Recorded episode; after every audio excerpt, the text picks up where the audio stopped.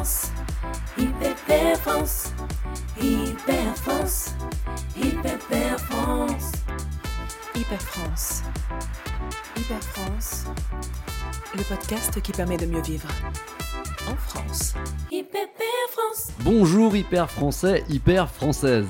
Bienvenue dans une nouvelle émission d'Hyper France, le magazine audio qui permet de mieux vivre en France. Alors je suis Philippe Maîtrise. Et je suis Jacques Delabat, nous sommes là pour recueillir la parole de l'Hyper France. Hyper France, Philippe qui, pour l'anecdote, a failli s'appeler euh, Hyper Libre, vous le savez bien, car Ah ouais. avant d'être français, eh bien je crois que le, le français est avant tout libre. Il semblerait, si je me trompe pas, que Jacques ait déjà commencé son édito. Hein. non, non, mais je, je tenais à le Non, dire. mais, non, mais vous avez raison et vous êtes bien courageux de le dire. Pour tout vous dire, je crois qu'il y a plus de courage à dire qu'on est libre en démocratie que dans une dictature, hein, où on sait jamais trop euh, ce qui se cache derrière ce concept. Vous avez Ouais. parfaitement raison, Philippe. Ça, ça me rappelle un voyage en Syrie où Non, non, je vous arrête, Jacques, en tant que grand maître des horloges, et je n'ai pas d'autre choix, malheureusement, euh, mais la petite aiguille de ma submarineur m'indique qu'il est déjà l'heure de l'édito. Un édito auquel j'échappe puisque c'est vous, Jacques, qui vous vous y attelez. Oh, ça n'a rien d'un attelage, puisqu'au contraire, je vous préviens, je vais lâcher les chevaux. Oui, alors. les chevaux. De quoi allez-vous nous parler, euh, Jacques S'il vous plaît? Eh bien, euh, une fois n'est pas coutume, je vais vous parler de liberté. Eh bah, décidément, j'ai l'impression que c'est un thème que vous affectionnez tout particulièrement, hein, Jacques, je me trompe? Ouais, C'est-à-dire que ce podcast a failli s'appeler Hyper Libre, parce Ouais. qu'au début. Non, Jacques, que- excusez-moi, les auditeurs, je crois qu'ils se souviennent de cette anecdote parce que c'était il y a quelques secondes, c'était juste avant le, le générique. Voilà.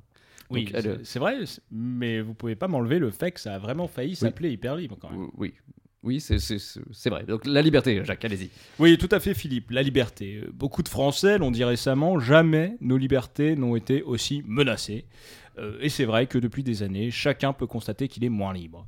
D'abord, il y a eu les impôts, atteinte à la liberté de profiter pleinement Ouais. de sa paye. Non, mais Jacques, vous n'avez pas plus, plus, plus- un peu plus jeune que les impôts, c'est vieux comme le monde, ça. Donc, euh, on va peut-être pas remonter aussi loin si, si, si Oui, vous alors, voulez bien. On peut. si vous préférez, on peut prendre l'exemple de la voiture. Mais déjà, dans l'épisode précédent, vous nous parliez de votre voiture, Jacques. Je sais pas, vous allez pas nous faire tous vos éditos sur votre bagnole. Non, mais simplement, Philippe. Là, euh, Oui, mais- vraiment, je parle de liberté. D'accord. À la campagne, il n'y a pas de transport performant, ça vous, vous en conviendrez. Oui, sûrement, oui. La voiture est sacrée et à juste titre. Alors, en posséder une, c'est indispensable. Ça, vous ne pouvez pas me l'enlever. Surtout si l'on souhaite se déplacer justement en toute liberté. C'est l'objet de la liberté, c'est le vecteur de la liberté. Euh, D'accord, mais la, la voiture, ça a les libertés, donc, euh, Jacques. Et donc, euh, il y a des radars partout. Ouais. Je ne suis plus libre de rouler à 50 à Paris ou 90 sur les départementales. Bref, je ne suis plus libre. Mais vous êtes libre puisque vous pouvez aller partout. Je ne comprends pas l'affaire, là. Je... Partout. Pas toujours, justement. Regardez pendant le confinement. Non, mais là vous, là, vous prenez un exemple extrême, Jacques. Là, maintenant, vous pouvez aller partout. Vous pouvez y aller. Pas en centre-ville. D'accord, donc vous êtes en train de nous dire que la liberté, c'est conduire en centre-ville? C'est vraiment ça que vous êtes en train de nous dire hein? Je, je, je, je suis pas Spinoza, je suis pas Kant, mais ils parlaient de liberté à tout bout de champ, ils n'avaient pas de voiture, donc euh, vous avez pas autre chose à nous servir quand même. Non, mais s'il vous plaît, Philippe, ne Je- caricaturez je crois pas, pas, ma- ca- je crois pas caricaturer. Je- Non, non, mais vous caricaturez un petit peu, je vous en conjure. Je fais des efforts pour être Ouais. précis, pour avoir des démonstrations poussées. Euh, prenez votre part aussi. hein. Ouais, Ce que bon. je veux dire, c'est qu'il faut. Voilà, voilà c'est ça que je veux dire, Philippe. Oui. C'est qu'il faut laisser le choix aux Français. Ça, la liberté. Eh bien, Jacques, je dois dire que quitte à avoir le choix, autant choisir celui qui est bien de chez nous, et donc moi, bah finalement, je, je vous choisirai, je choisirai vous. Voilà, c'est. Vous êtes sympa, Philippe, mais je suis euh, hétérosexuel. Non, mais c'est une boutade, Jacques. Je... C'était pas vraiment. Je, je- C'était pour filer votre conclusion et, euh, et conclure cette Non, séquence. non, non, non, mais Ouais. je, je suis bien hétéro, Philippe. hein, ça, il n'y a pas de doute. C'est gentil d'insister, mais non. Non, mais- Euh, vous êtes sympa, ça, je vous retire pas, mais, mais je suis hétérosexuel. Ah d'accord, bon. Bah, ju- justement, hein, c'est l'heure de savoir si notre prochain interlocuteur sera tout aussi sympa, puisque c'est le moment d'entendre et surtout de répondre à la question de l'Hyperfrance. C'était une plaisanterie, euh, Jacques. Je suis Non, mais je préfère que les choses soient claires. Oui, non. Je préfère que les choses soient claires. Alors je crois que nous avons aujourd'hui non pas une auditrice, mais un auditeur de genre masculin, si je me trompe pas, Jacques, c'est bien ça? Oui, je vous confirme son sexe. Allô, allô, qui avons-nous à l'appareil? Oui, bonjour. euh, Voilà, je vous appelle car ma mère travaille à la mairie d'Anglefond et elle m'a annoncé que la, la maire piochait dans les caisses de la commune. Alors voilà, moi je suis, je suis épris de justice sociale, je me sens aussi le devoir de lancer des alertes, surtout euh, que là je vois que c'est ma mère qui est embarquée dans une histoire qu'elle ne maîtrise pas et, et qui compromet sa fin de carrière. Donc Ouais. c'est assez délicat, mais, mais j'aimerais pouvoir dénoncer les agissements de la mère. Euh, et je vous contacte car on m'a dit que vous étiez à l'écoute des Français, donc euh, voilà, je ne sais pas trop comment faire. Eh, d'ac- D'accord, vous avez bien fait, vous avez bien fait, vous avez de la famille au placé déjà, hein, ce qui n'est presque jamais un problème en soi, je crois. Oui, enfin bon, euh, là en l'occurrence, c'est un petit peu un problème. Oui, mais alors, qu'est- qu'est-ce qu'a volé exactement votre mère? Eh, écoutez, euh, c'est une vaste histoire de- Ouais. de- d'inscription en crèche avec des frais de dossier exorbitants censés renflouer les caisses publiques, Aïe, mais qui vont finalement dans les poches de la mère. Étonnant que vous vous plaigniez quand même, si je peux me permettre. hein. Euh, pourquoi? Bah tout de même, faites pas l'innocent, on est éditorialiste, mais on a aussi une famille, euh, on sait comment ça se passe. Ah ben Justement, dites-moi comment ça se passe, dites-moi comment je pourrais dénoncer la mère. Attendez, attendez. Pourquoi voulez-vous dénoncer votre mère? Je, je comprends pas vraiment le, le fond de l'histoire. La mère? Ben, Parce qu'elle pique dans les caisses, je, je viens de vous le dire. Non, mais, mais c'est parce qu'elle ne vous le partage pas, c'est ça? C'est ça qui vous pose problème? Ah bah non, elle, elle partage à personne en soi, il n'y a, il y a aucune redistribution, c'est du pur vol. Je crois qu'on est, on est en plein abus de Oh là là. Oh là là, calmons-nous Calmons-nous, il n'y a pas à Euh, crier attendez, abus à tout va. Non, non, non. non. Si- S'il y a de l'abus au sein de votre famille, c'est pas vraiment nous qu'il faut appeler, je pense, hein, Jacques. Vous serez d'accord avec moi. Euh, Tout à Non. fait. Les, les mots ont aussi un sens et on peut pas mettre de l'abus partout. hein, vous le voulez bien Et, et comment vous appelez ça, vous? Bah, disons que votre mère euh, veut sûrement assurer sa retraite par un petit complément de salaire en profitant de sa position à la mairie.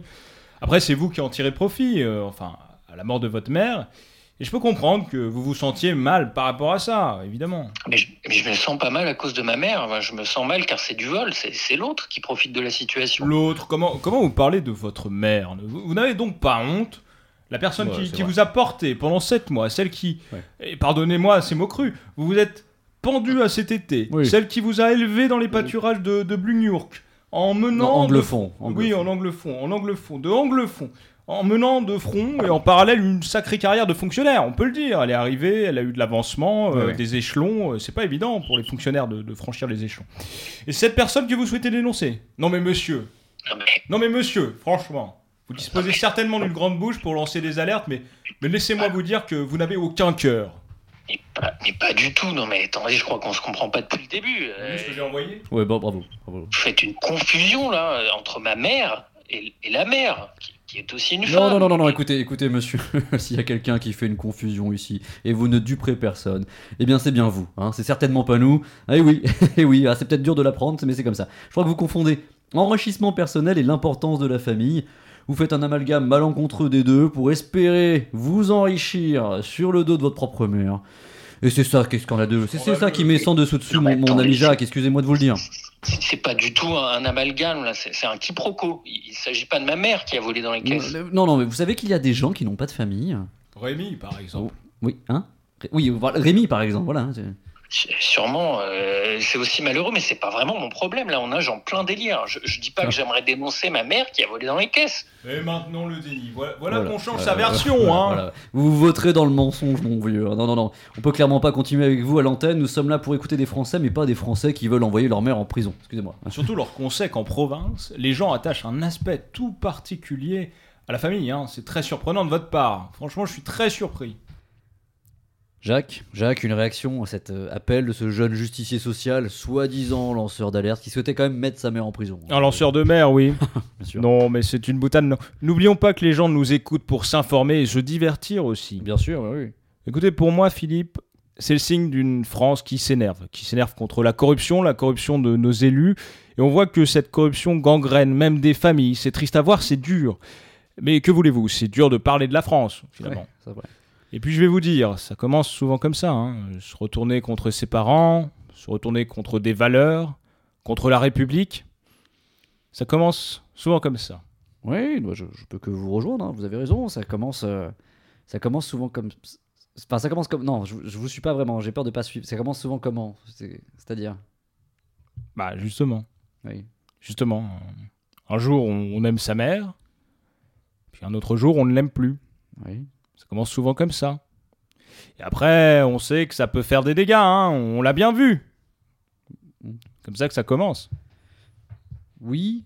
ou- Oui, oui, non, j'avais pas, j'avais pas vu ça comme ça. Mais ça, Ah, c'est comme ça qu'il faut le voir. hein. oui, ça, se- oui, ça commence souvent comme ça. IPP France. Alors vous le savez, chaque semaine, on aime finir par une séquence plus détendue avec un invité d'exception qui peut nous parler tour à tour, soit de cuisine, soit de musique, soit de culture populaire, il en faut aussi. Bref, une sorte de dessert très sucré avec plein d'ingrédients.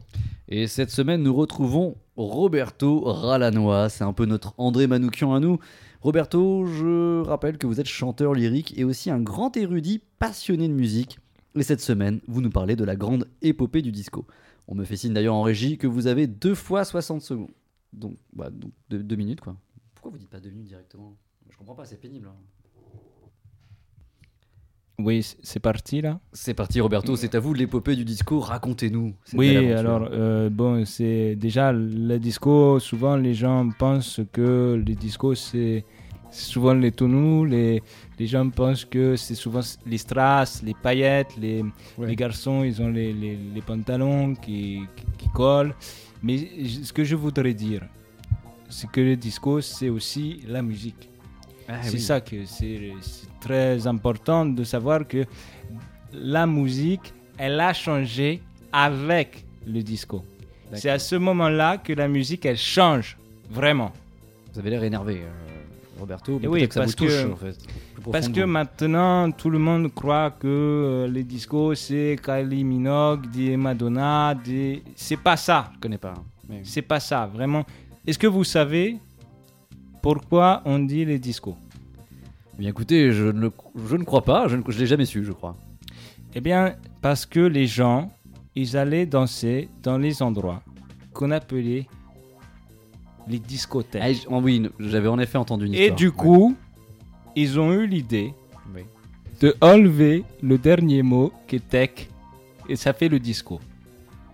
D'accord. Mais Roberto, euh, bah, vous nous éclairez hein, sur un pan de musique qu'on pensait connaître finalement et, euh, et qu'on méconnaissait. Et qu'est-ce qu'ils en ont fait de ce tech finalement? Ils l'ont laissé sur le côté, comme beaucoup d'artistes ont été la- laissés sur le côté, comme euh, euh, il y avait Bonneger, il y avait euh, euh, Valdona, il y avait, y avait Martini P, qui faisait des très bons hits à, la- à ce moment-là, très bons hits avec des très bons beats. Et vraiment, tous ces gens-là ont été laissés et ils sont maintenant oubliés. Moi, j'étais, j'étais à ce moment, j'étais, j'étais vraiment dans, dans ce mouvement. Dans le disco, vous étiez. J'étais dans le disco et vraiment j'ai vu les gens partir. Quoi. Vous n'avez jamais fait partie du tech, de, vous êtes de l'aspect tech Non, non, vraiment j'étais dans le, dans, la, dans le disco. dedans. Dans le disco, oui. Merci Roberto, merci pour ces- cet éclairage et finalement ce, ce pan. hein, Je ferai euh, Oui. une autre chronique aussi. Bien sûr, revenez quand vous voulez, de toute façon. Ah, vous, êtes, euh, oui, ouais. merci. Vous voulez ajouter un mot pour la fin peut-être pour nos auditeurs qui, qui sont érudits de musique, je pense, tout comme vous Euh, je, je leur dis qu'ils peuvent euh, écouter de la musique s'ils veulent. De la musique, mais pas que, puisqu'ils peuvent aussi écouter Hyper France. Hyper France qu'on retrouve où, Jacques? Eh bien, écoutez Philippe, euh, dans le cœur des Français. Et pas en, pas en discothèque en tout cas. Salut Roberto.